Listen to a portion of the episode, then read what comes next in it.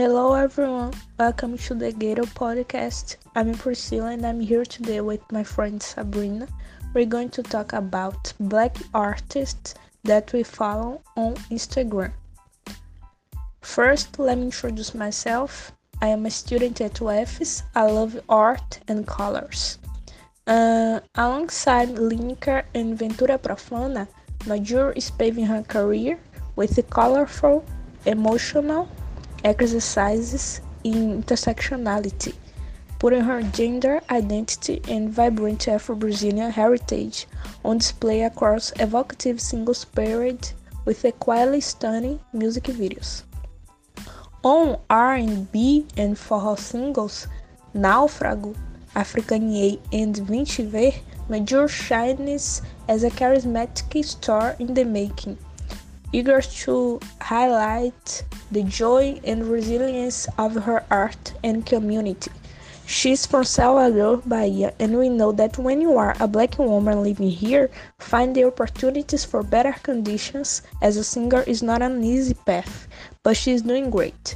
And I think that it's important to see her work in progress and follow her on Instagram because she shares her lifestyles, what she likes to do, her dreams, and her favorite things.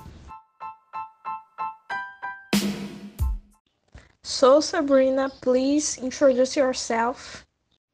Hi everyone, my name is Sabrina. I am a student at UFES too, and let me talking about this this point. I know Liniker, I know Majur too, and I think Majur is perfect. Liniker too, Ventura Profana too, and I have to tell something. I saw a video where who uh, Majur talking talks about talks about uh, love, and she said, "Love is uh, the most important thing who we have to have in the life," because she said something like, uh, "Love is important to the people because with love, people can fight against the violence." and people can understand each other and um, live with uh, um, uh, harmony. So that's the the thing who I I think oh my god this is the the obviously this is the true the the, the total totally true.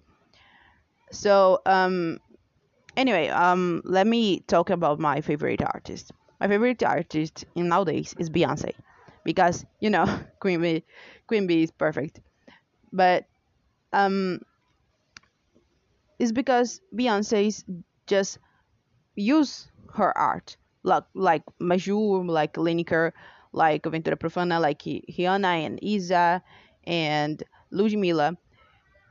These girls, these women, uh, use her use the art to fight against violence for the black women.